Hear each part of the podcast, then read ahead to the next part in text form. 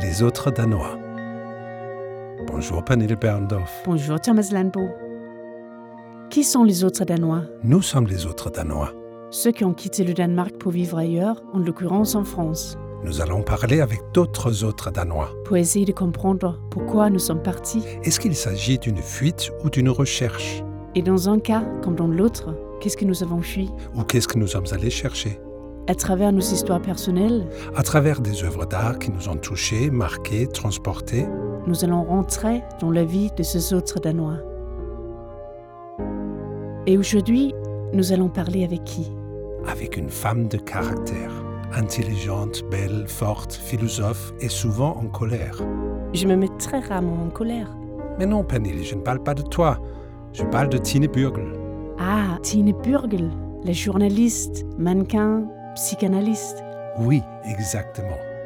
Une fervente féministe qui a la langue bien affûtée. Je ne suis pas sûre qu'on dit ça en français. C'est pas grave. Bonjour Tine Burgel. Bonjour Tine Burgel. Bonjour, Pernille et Thomas. Tine, si tu étais un Danois, un homme, qui serais-tu? Je serai euh, un garçon qui s'appellera Thomas. Ah, Voilà. mes, mes parents, ils s'attendaient à un fils. J'aurais été celui-là. D'accord. Et ils voulaient l'appeler euh, Mas. C'est presque Thomas. Ou j'aurais bien été être Bohr. Ah oui Niels Bohr. Voilà. Pourquoi? Parce qu'il a été tellement loin dans, dans la physique, dans les maths, des trucs euh, que j'aurais rêvé d'être. Alors, euh, déjà de rêver qu'on est un homme, c'est que- c'est euh, c'est quelque chose, mais voilà, pourquoi pas le plus grand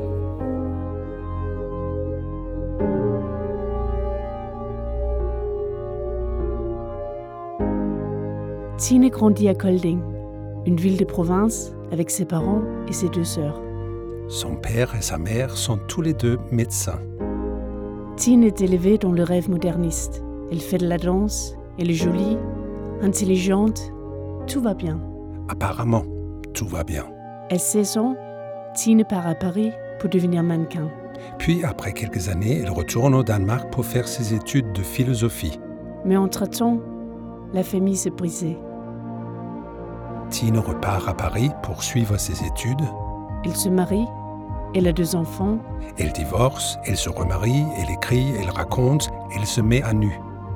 féministe fervente, traductrice, journaliste, grande gueule, Elle devient l'une des premières femmes MeToo au Danemark. et maintenant elle est psychanalyste en France. Tine, pour toi, quitter le Danemark, est-ce que ça a été une recherche, une fuite ou autre chose? Ça, c'est vraiment une bonne question, comme on dit, qu'on n'en sait pas répondre très vite. Euh, c'est très bizarre parce qu'il y a eu euh, très tôt une espèce de connexion entre ma famille et, la France. Parce qu'on partait en vac- vacances avec mes parents en Tunisie. J'avais 10 ans, 12 ans. Et tout d'un coup, il y avait cette famille qui, venait d'Alsace. Et euh, ils nous ont invités, ma sœur et moi, à venir en France euh, l'été, euh, 15 jours chez eux, en, va- en vacances. Et voilà comment ça a commencé. Ça a commencé par 15 jours dans, un village en Alsace. Et finalement, à partir de là, euh, la France est devenue quelque chose d'important, euh, comme ça. Je me rappelle aussi que euh, ma mère, elle avait une, coiffeuse, comme elle était euh, comme ça, une bourgeoise un peu nouvelle. Elle allait chez le coiffeur se faire une- des permanentes. Et il y avait, moi j'ai le souvenir qu'il y avait une image de la Tour Eiffel et des diplômes que cette coiffeuse elle avait de Paris. Et euh, voilà, c'est- comme si ça a toujours été là, comme des signes de, qui, qui m'appelaient. Voilà, la France. Ouais. Donc du coup, c'est ça qui a planté la graine pour, pour partir à 16 ans ou?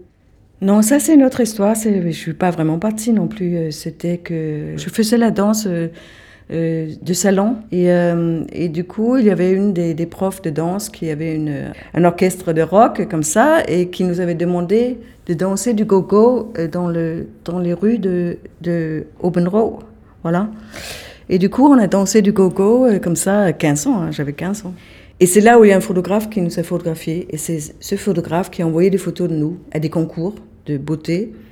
Et, presque sans le savoir, j'ai été invitée pour un, un- un concours de, de, de, man- de mannequins, euh, quand même pour élite à, à Paris. Je, je me rendais absolument pas compte qu'est-ce que c'était, mais c'était Billedblad's photomodel concurrence, le concours de photos de comme quelque chose comme gala ou Mm. même pas gala. C'est tout d'un coup j'étais dans ce, ce, ce concours euh, qui m'intéressait pas euh, du tout et tout d'un coup j'étais numéro 2. Heureusement que j'étais numéro 2. Hein. C'est beaucoup moins engageant quand même d'être numéro 2. Et j'ai gagné un contrat de trois mois euh, de mannequinage euh, à Paris Mm. chez Elite. Voilà. Et me voilà alors partie euh, entre euh, la seconde et, et première euh, au lycée, euh, juste les vacances en France. et voilà. J'ai fait ça deux étés et j'ai vécu une année après, après le lycée euh, à Paris, du coup, du, du mannequinage. Mais là, j'avais Mm. pris deux kilos. Et comme ça, je ne faisais plus Vogue et Elle et tout ça. Je, faisais, je partais en Allemagne faire des, catalogues. euh, Puisqu'on m'avait dit qu'il fallait, fallait pas que je mange, du coup, je me suis mis à manger.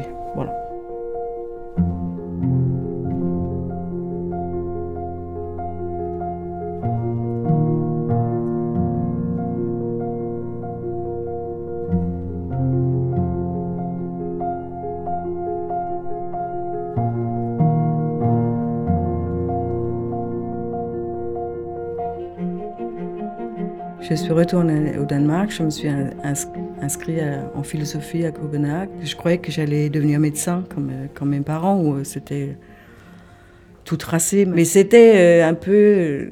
J'étais quand même mieux en danois et en trucs littéraires et en, histoire, en, tout ce qui n'était pas science. J'étais pas mauvais en sciences, mais j'avais des questions que maintenant je sais que sont- c'est devenu les questions qui m'ont intéressée toute ma vie finalement. C'était, je demandais à mon prof de, de physique pourquoi euh, les maths ça, ça fonctionnait sur, euh, sur la physique et, et il ne pouvait pas me répondre. Il n'avait qu'à dire euh, qu'il ne savait pas. Ça, ça, ça aurait été bien.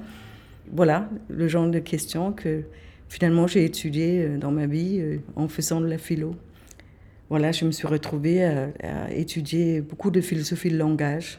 Et euh, voilà, c'est devenu un peu ma spécialité et ça a été mon accès euh, pour retourner à Paris. Voilà, Mm. parce que, parce que j'ai fait ce qu'on appelle euh, de la philosophie analytique, qui est beaucoup de philosophie de langage, de la logique, mais aussi euh, qu'est-ce que c'est, comment on peut, comment un langage fonctionne, qu'est-ce que c'est la vérité, qu'est-ce que c'est la correspondance entre le monde et, et la langue, des choses comme ça. Et je suis partie faire des études de structuralisme en France. Je ne sais même pas ce que c'est. C'est une manière de regarder la langue. À la base, c'est vraiment ces chaussures, c'est Ferdinand de Saussure euh, qui a, qui a compris que finalement une langue, c'est un système qui fonctionne en soi avec des différences de sons. À la base, c'est vraiment des différences de sons dans le langage. Ce que moi je trouve mystique, et c'est quand même mystique, n'est-ce pas? C'est qu'on Oui. est là et on se transmet des pensées par des sons. Mm. Voilà. Ouais. Et finalement, euh, à la base, le structuralisme, c'est ça, c'est vraiment d'étudier les sons, comment est-ce que ça se transmet par des sons. Une question qui me- m'obsède souvent, c'est que j'ai l'impression de devenir euh, une autre personne dès que je change de langue. Ouais. Il y a quelque chose où je me suis sentie bizarrement chez moi en venant en France. Mm. Et je pense que pour moi, c'était une question de... Je vais revenir à, à ta question après. Mhm. Mes parents étaient médecins, mais ils venaient de Copenhague, de familles assez pauvres. Euh, Je pense que j'avais, ou c'est même très très frais, que j'avais un, un père euh, avec beaucoup d'énergie, parce qu'il était... euh, Je pense qu'à la fin, on peut dire qu'il il, il s'est avéré être maniaque. Euh, il a fini par être dépressif, mais très longtemps, il, il a été dans, dans, comme on peut l'être dans une manie où il pouvait travailler genre le double que tout le monde. Mais en tout cas, je- moi, je suis la fille de, de ces parents qui ont tous les deux une éducation euh, qui les sort de leur euh, milieu social, qui arrivent à Colding et qui sont comme exilés. Et moi, je me suis, je suis jamais sentie euh, chez moi à Colding. Finalement, ils avaient perdu leurs racines, bien sûr. Mm. Et, et en plus, ils nous ont mis dans une école catholique alors qu'on était protestants. Mm. Et je, tout me semblait étrange. J'ai que le souvenir que je trouve que le monde est très étrange. Je trouve que tout était bizarre. Voilà. Moi, personnellement, de me trouver en France, je me sentais bien parce que j'étais étrangère. Et, du coup, c'était normal. Du coup, mon sentiment d'être étrangère correspondait au moins un peu mieux à ma vraie situation. Je trouve que, bien sûr, on, est, on devient quelqu'un d'autre quand on parle une autre langue. Plus tard, j'ai beaucoup écrit, j'ai beaucoup écrit en tant que journaliste pour le Danemark. Il fallait absolument ne pas tomber dans le piège, à mettre des mots français, etc. Je retournais au Danemark pour retrouver euh, les nouvelles expressions, une nouvelle manière, parce que le, danois, c'est un, une langue qui, qui, change extrêmement vite, extrêmement mm. vite. Une traduction de quelque chose de français, ça peut devenir vieillot en 50 ans, en danois. Alors que le français, ça reste pareil. Le français, mm. c'est extrêmement conservatrice comme langue. Et, euh, moi, je ne sais pas, moi, je parle un peu allemand aussi. et, et euh, et anglais, bien sûr. Et c'est sûr qu'on se sent très différent aussi quand on parle allemand. Là, euh, ouais, c'est, tout l'esprit qui devient euh, allemand. C'est vrai que la pensée, ça prend une forme d'après euh, la langue. Est-ce que tu te sens toujours comme une étrangère ou est-ce qu'il y a un endroit où tu te sens moins étrange? Mais je ne sais pas, moi, je, je pense que, surtout en tant que psychanalyste, c'est très commun de se sentir étranger à sa propre langue. Euh, Exactement, euh, Mais, mais c'est comme l'histoire de, de, de, Blixen où on voit les, les traces qui devient un, cigogne. Euh, c'est quelqu'un qui a marché toute la nuit, etc. Et le, lendemain matin, il voit qu'il a dessiné dans la neige un cigogne. Voilà. Ou ces traces qu'on a faites, finalement, il y a quelque chose où on se reconnaît soi-même et, j'ai toujours été là un peu regarder la manière dont faisaient les autres, euh, même à, à dans euh, à l'école maternelle, je ne comprenais pas comment faisaient les autres enfants. Et j'ai le souvenir de ça, d'être euh, mais étranger au monde. Bon, ça, ça fait très existentialiste, mais je l'ai vécu depuis que j'étais tout petit. Alors, j'avais été mis à l'école une année avant les autres parce que je lisais. Et du coup, j'avais toujours un, an de retard euh, avec les autres enfants. Et ça, c'est pas une bonne idée. Parce que peut-être on sait lire, mais on, je comprenais rien à leur, euh, leur magouille, euh, tout leur mm. système et tout ça. Voilà. Maintenant, j'ai plus de problème à, ne pas me sentir chez moi, en fait. Non. Mm. Je me sens yéme et au Danemark et ici. Voilà. Mais ça a pris longtemps, on peut dire, ouais. Hmm. Et, vous, vous vous sentez chez vous quelque part maintenant? Oui, dans les deux endroits. Au début, c'était presque deux personnages différents, je veux dire, deux vies complètement différentes. Bah, J'avais 18 ans la première fois que j'étais partie ici. Tu commences à vivre une vie qui est liée à la sexualité, l'alcool, tout ce qui est un peu mhm. que tu partages jamais avec la famille. Donc, euh. mhm. Mais moi, c'est plutôt, je pense que ça a été beaucoup les autres qui me disaient, euh, mon deuxième mari, euh, il, voyait bien quand j'avais passé trois semaines au Danemark, il valait mieux me ramener en France. Voilà. C'est comme si je, suis happée par les, les, les, les, rues même, les escaliers, l'odeur, partout que je connais trop. Hmm. je connais trop. Au Danemark. Oui. Et il y a quelque chose qui, en France qui peut m'émerveiller, juste à marcher d'en parler tout le temps euh, que qu'il n'y a pas ces trottoirs-là que j'ai trop regardé quand j'étais petite. Il y a quelque chose où c'est comme si ce pays peut me remanger, un truc comme ça. Hmm. Voilà. Ah, je pense qu'on le comprend tous les deux très bien.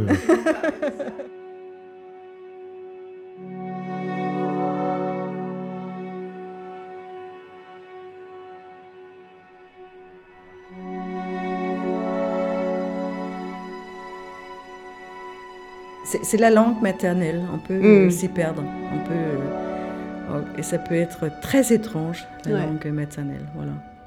C'est un truc de corps, mm. la langue maternelle. C'est des sons, c'est exactement des sons. Et je pense d'ailleurs, moi, je, je, sais que je fais toujours des fautes et que je ne parle pas complètement français, mais je pense que j'ai une résistance à trop bien. Je ne me suis pas mis à vraiment euh, trop l'apprendre parce que je ne veux pas risquer de tomber dans ce sentiment-là avec le français. Oui, ah, c'est très intéressant le fait d'avoir un accent. Est-ce que ça fait partie de qui on est devenu? Parfois, j'aurais bien aimé ne pas avoir d'accent, mais en même temps, je sais que mon identité maintenant, c'est étranger. Il faut dire hmm. aussi que les, les, Français, ils sont beaucoup plus. Euh, ils n'ont pas du tout le même problème avec les accents euh, qu'ont les Danois. Non. Écoute, le nombre de chansons qu'on a sur la langue, euh, les Danois, c'est un peuple de sons, au hmm. lieu hmm. d'être un peuple de grammaire. C'est un, un, peuple de, de, matière, dans ce hmm. sens-là. Il y a quelque chose avec le son euh, de la langue euh, danoise qui peut effectivement nous happer plus que les Français. Les Français, ils apprennent et à parler, et à écrire, et à avoir une distance euh, structurelle avec leur propre langue beaucoup plus tôt que, que les Danois. Et pourquoi euh, distance? Je ne comprends pas. Mais ça donne une distance d'écrire et de lire. C'est une autre manière, c'est tu, tu pars dans une autre matérialité. On est détaché hmm. de la voix de sa mère.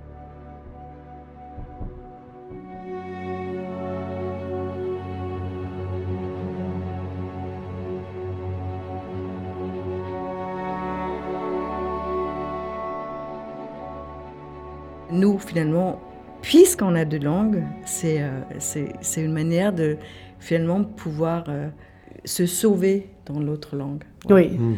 C'est pas c'est pas un secret, mais mon père, il a fini par se suicider. Bien sûr que dans ce sens-là, je me, je me suis sauvée. Ce que je me rendais pas compte, c'est que je me suis sauvée bien avant son mm. suicide. Il y avait quelque chose qui était là déjà et de, de, quoi je me suis effectivement sauvée dans une autre langue. Moi, moi, j'avais 24 ans. J'avais déjà un enfant euh, de moi-même, j'avais déjà deux enfants en fait. Mm. Mais je pense qu'il y avait quelque chose qui est arrivé là, qui était euh, là quelque part. Il avait déjà essayé quand j'avais 17 ans, par exemple. Quand tu penses que, que j'avais été mannequin, je m'étais déjà sauvée. J'ai toujours su que j'allais euh, partir loin de Colding. Le truc de mannequinage, ça a été youhou, j'ai trouvé le truc que j'attendais pour, pour m'amener ailleurs. C'était comme si tout le reste de ma vie avait été une attente de partir. Me, me voilà bien parti de Colding. D'être mannequin, c'était vraiment bien parti parce que à Colding, on n'avait pas le droit d'être belle. Je, ne savais pas que j'étais belle jusqu'à ce que je gagne ce concours. Tes parents ne t'ont jamais dit que tu étais belle? Non. Ah oui. Non. Pourquoi, tu penses? Mais ça, mais ça se dit pas au Danemark, je ne sais pas. Euh, on ne dit pas aux gens au Danemark qu'ils sont beaux. On n'a pas le droit d'être beau. C'est profond dans, dans, le, dans le protestantisme. Pourtant, ma mère, elle aimait bien, elle s'habillait hyper bien, elle était très belle, ma mère. Mes sœurs aussi, elle était très jolie. Euh. Mais écoute, j'avais fini par être mannequin. Mais, mais le mannequinage, ça a été quelque chose d'assez extraordinaire parce que j'ai travaillé avec des photographes extraordinaires et j'ai fait des très belles photos, mais c'était la photo qui m'intéressait. Mais, tu euh, aimais bien ce regard où ça t'a gêné, où tu penses que ça t'a aidé à... Quel regard Le regard du photographe, le, regard de la mode? Moi, le regard des photographes, ça a été extraordinaire parce que c'était comme euh, si tout d'un coup, euh, j'avais un corps et une existence extérieure, il y avait des gens qui me voyaient.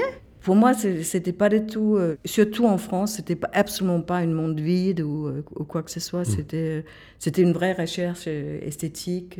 Est-ce que c'est plus facile d'être une belle femme comme toi, une belle fille en France qu'au Danemark où il y a une différence Écoute, euh, euh, maintenant, tout a changé depuis. Hein. Hmm. Moi, c'était qu'il fallait pas être belle. Maintenant, il faut que tout le monde, euh, tout le monde ait les mêmes sourcils, les mêmes. Maintenant, il faut que tout le monde soit belle. Oui, oui, il faut que tout le monde soit belle. C'est devenu. on peut pas comparer. Il faut même que, que, que, la photo de mode, on peut pas comparer. À l'époque, c'était une recherche. Et je vois pas du tout. Maintenant, je vois une répétition. Ouais. Oui, je suis peut-être un peu dure, mais non. Mm. J'y vois pas de recherche. Et tu penses que c'est pareil au Danemark qu'en France? Parce qu'au Danemark, on aime dire oui, mais nous, on a un regard sur la beauté qui est plus naturel. Plus que tout, j'ai horreur de, cette demande esthétique d'être euh, naturel. Parce qu'il n'y a rien qui est naturel quand on est un être humain. Et c'est ça que les, Français savent parce qu'ils ont la philosophie dans, le sang. Les Français, ils apprennent que naturel, c'est juste une catégorie euh, esthétique comme les autres. Voilà. Et. Euh, je ne sais pas qu'est-ce que c'est qui est naturel, c'est quoi naturel euh? Bien sûr que c'est une grande question pour une féministe et pour un, psychanalyste, bien sûr, mais on a tous une grande frayeur de, ce qui est vraiment naturel. Écoute, dès qu'on met une, feuille de figuier, on n'est plus naturel. Voilà. Dès qu'on entre dans l'humanité, on n'est plus naturel les Danois, des, fois, je, rigole, je dis qu'ils, mais vraiment, les Danois, ils sont là à penser que le monde entier devient danois et, devient comme eux, où tout est transparent, on est tous gentils, etc. Il ne peut mm. pas s'imaginer qu'une autre manière de structurer l'être est possible. Voilà, ça, et, et, dans ça, euh, le, Danois est bien impérialiste, n'est-ce pas euh, euh, mm. Alors qu'il ne se pense pas du tout impérialiste, mais il y a quand même beaucoup de Danois qui, qui ont vraiment du mal mm. à penser l'étrangeté comme ayant autant de valeur. Comme C'est très vrai, ouais, ouais. Que, que le Danois. Est-ce que dans, dans, le fait que le Danemark a été élu euh, le pays le plus heureux du monde euh, deux années de suite? Oui, au Danemark, euh, le, le, bonheur, c'est un devoir. Il faut quand même savoir que profondément dans le protestantisme, on n'a pas le droit de, de se plaindre, et, etc. Ça veut dire que si on pose la question aux gens est-ce que vous êtes heureux, ils vont répondre oui, jusqu'à la mort presque, jusqu'à ce qu'ils mmh. se suicident. Ils vont dire qu'ils vont bien. Et, euh, alors que les Français, par exemple, si on leur demande s'ils sont heureux, bien sûr qu'ils vont dire non. Ça veut dire que ça veut rien dire une question comme ça. De croire qu'on peut poser une question comme ça à tout le monde et avoir une réponse euh, qui veut dire quelque chose, ça c'est vraiment la pure illusion. Moi, ma théorie, c'est que les Français, ils adorent se plaindre et à discuter et à dire qu'ils ne sont pas heureux. Et voilà ce qui les rend heureux. Hmm. Ça veut dire que par d'autres mesures, ils sont peut-être beaucoup plus heureux que les Danois. Mais je trouve qu'au Danemark, on a besoin souvent de justement mettre des mots mhm. sur les moments de bonheur. Oui, on dit, voilà, est-ce qu'on est qu'on n'est pas bien là? Est-ce qu'on n'est pas en train de... J'aime bien ce que tu dis, parce que là, je, je, t'entends comme, comme un psychanalyste. Hein. Tu dis, est-ce qu'on n'est pas bien là? Ah. Hmm. Voilà, c'est peut-être ça le problème des fois. Mm.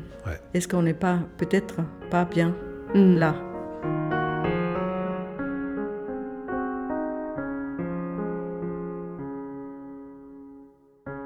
Underlige aftenlufte, hvorhen vinker i min hu. Milde, lune blomsterdufte, sig hvorhen i bølger nu. Étrange brise du soir, vers où entraînes-tu mes pensées?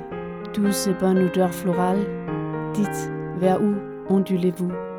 Går I over videns strand til mit ældste fødeland. Vil I der med eders bølger tolke, hvad mit hjerte dølger?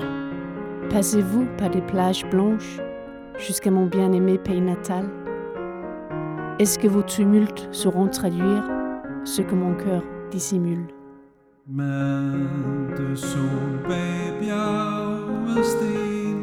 Soleil somnolent, Derrière les montagnes rocheuses, tu te couches, rouge flamboyant.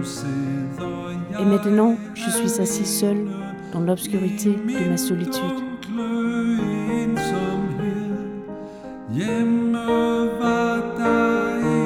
Chez moi, il n'y avait pas de montagnes.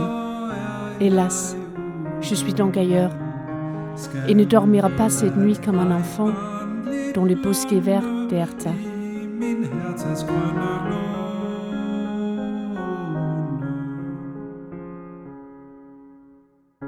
Ce n'est pas la langue danoise, ce ne sont pas les mots que je connais.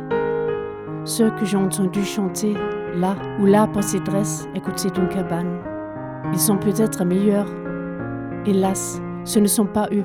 Ils chantent mieux, je pense, et excuseraient bien mes larmes. Jeune encore, j'ai perdu ma mère. Hélas, cela m'a fait si mal. Danemark est ma deuxième mère. Est-ce que ma mère, je la reverrai? La vie est si fragile, si courte. Le destin fait signe à l'horizon. Vais-je avec la dernière chaleur monterai dans son étreinte? Voilà, mais comme ça, on est tout sur euh, est-ce qu'on veut revenir avec sa mère ou non. Euh, voilà. Voilà, ouais. Et mais, la mais, je trouve ça incroyable qu'il dit ma deuxième mère, c'est mon pays. Oui, c'est mon pays. J'ai pensé à, cette chanson qu'on chantait à l'école catholique euh, avec la nonne qui était notre prof de chant et on chantait en chœur. Et déjà, de chanter en chœur, c'est tellement danois.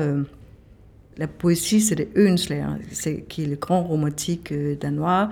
Et du coup, le texte, finalement, quand on regarde bien, c'est un thème bien romantique qui est d'être exactement de prendre la distance, n'est-ce pas? La, la, distance que donne la nostalgie, euh, le, de, le, désir de quelque chose qui est ailleurs. Euh, ça, c'est des grands thèmes romantiques. Mm.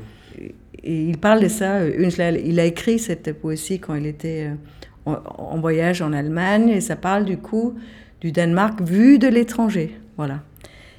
Et je, trouve très drôle qu'on était tous là à chanter cette chanson qui finalement parlait des travailleurs et qu'on était là en plein Colding, dans une école catholique. Euh, voilà. C'est plein de paradoxes, du coup. J'ai vraiment entendu ça comme si c'était l'étranger qui m'appelait.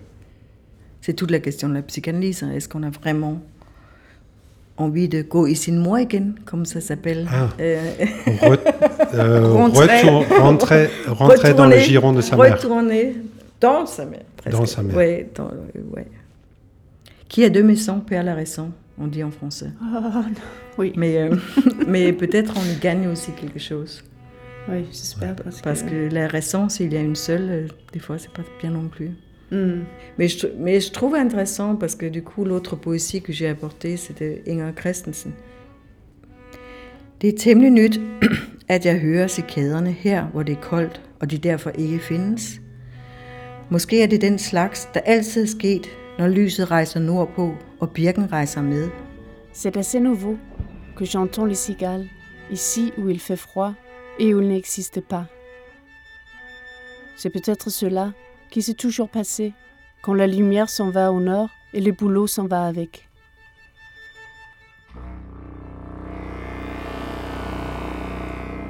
Som når et rum fra en drøm på en rejse engang er netop det rum, man kommer hjem Comme quand une pièce d'un rêve en voyage se trouve être la pièce dans laquelle de retour on s'installe. Il existe un dessin d'un enfant enquisté, assis, accroupi, dans un cristal plutôt petit.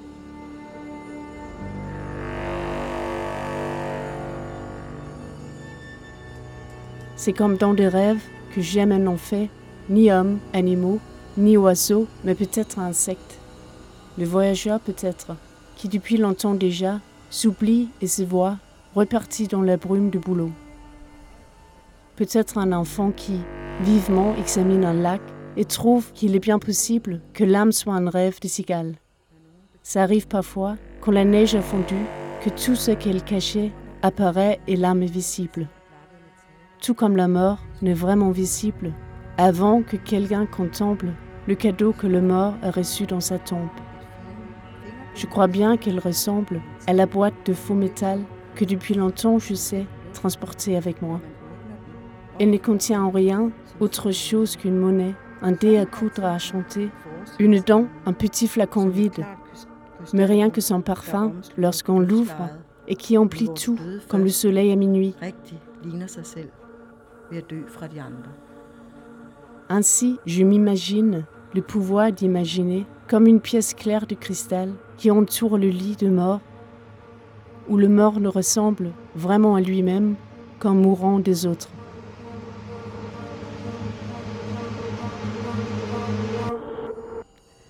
Elle, parle que de, nos questions, là. Elle parle de, langue, elle parle de, parle de patrie, de, voilà, elle parle de tout mm. ça, et finalement, euh, ça m'est resté euh, quelque part, euh, tout ça, ouais.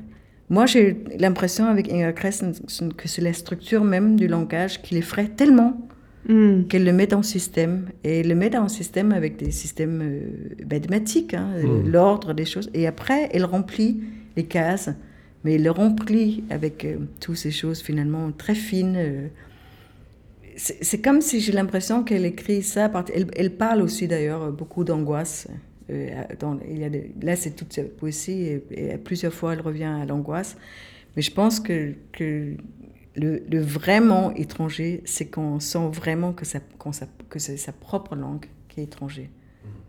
Pas les autres langues, on comprend, mais quand c'est sa propre langue qui est, qui est comme un corps étranger, là, c'est vraiment, c'est là où, où il y a l'angoisse. Ma petite sœur, elle disait une fois quand elle était petite, elle disait, on était à une montagne et euh, on avait, pas une montagne, mais une, grosse colline et on avait monté, on était redescendu. Elle a dit, maintenant, on est là où on, aurait pu se voir vu de là-haut. Et ça, ça faisait rire les adultes comme si c'était ridicule. Et je trouve ça, je trouve toujours ça très bien vu de penser, mais maintenant je suis là où je pourrais me voir mm. de, de l'extérieur. C'est exactement ce, que, ce qui est dans la chanson. Exactement. Où il dit, euh, chez moi, il n'y avait pas de montagne. Oui. Je suis donc ailleurs. Oui, c'est ça, oui. Euh, oui. C'est comme ça, il utilise la montagne. Mm. Et elle, elle fait pareil. Si, mm. euh, elle n'arrête pas de faire. Et là, en plus, elle dit que le point d'où on se regarde, c'est la mort, en fait. Mm. N'est-ce pas? Est-ce qu'il y a quelque chose qui te manque du Danemark? Non, parce que je peux y aller euh, souvent. Mais j'ai n'ai pas une manque, non.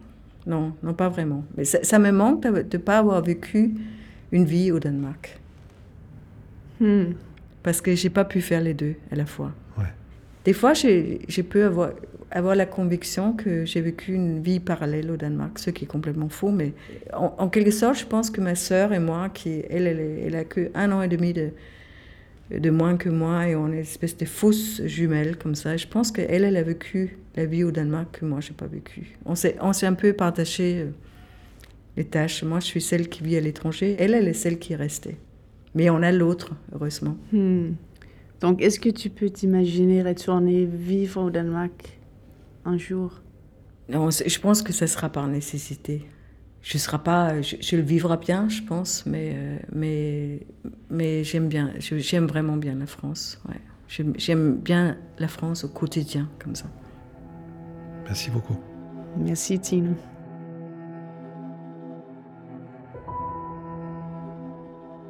Une image ou une pensée qui m'a vraiment frappée dans notre conversation, c'est quand on parle de l'expression danoise retourner dans sa mère. C'est une expression qu'on utilise pour dire qu'une idée ou une envie de réagir est étouffée par soi-même avant qu'il voit vraiment le jour. De voir cette expression d'un point de vue psychanalyste ou même juste euh, linguistiquement a vraiment été une épiphanie pour moi. Quand une envie en toi est étouffée comme ça, c'est à la base la même structure comme la peur de quitter sa mère ou l'envie de retourner dans sa mère. Une peur de devenir soi-même ou montrer soi-même. Et si on suit la pensée, ça s'applique aussi sur la peur de quitter son pays natal et sa langue maternelle. Mais comme on sait tous qu'il faut quitter sa mère malgré les cordons qui nous a réunis, que c'est le but même de la vie, ça m'a ouvert le regard sur le fait que c'est que naturel de prendre une distance avec sa langue maternelle et son pays natal, voire même les quitter, pour couper les cordons et devenir soi-même. On n'est pas des Danois si étranges que ça finalement. Oui, devenir étranger, c'est retourner à l'époque où la langue est une la la langue. Revivre l'époque de la découverte, Espérons que cette fois-ci, on va enfin pouvoir se détacher, devenir soi-même.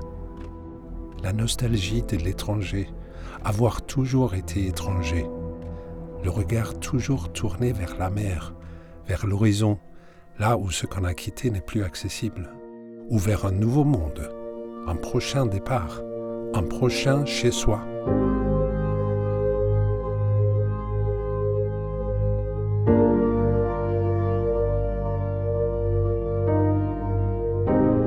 Les autres Danois.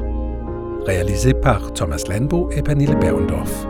Produit par Le Bicolore à la Maison du Danemark. Musique originale Casper Winding.